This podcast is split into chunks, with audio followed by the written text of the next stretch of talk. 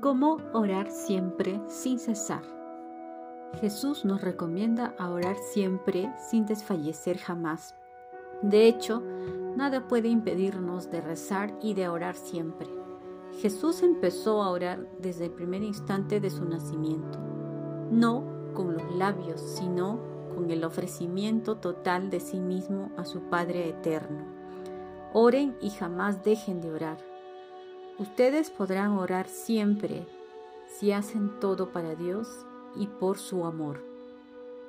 Hay que hacer este propósito desde la mañana.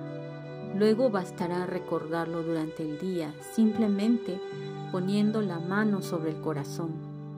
Al cumplir con empeño los deberes de nuestro Estado y al elevar frecuentemente nuestro corazón a Dios con alguna advocación ferviente. Señor, todo por ti. De los ejercicios espirituales, octubre 1881.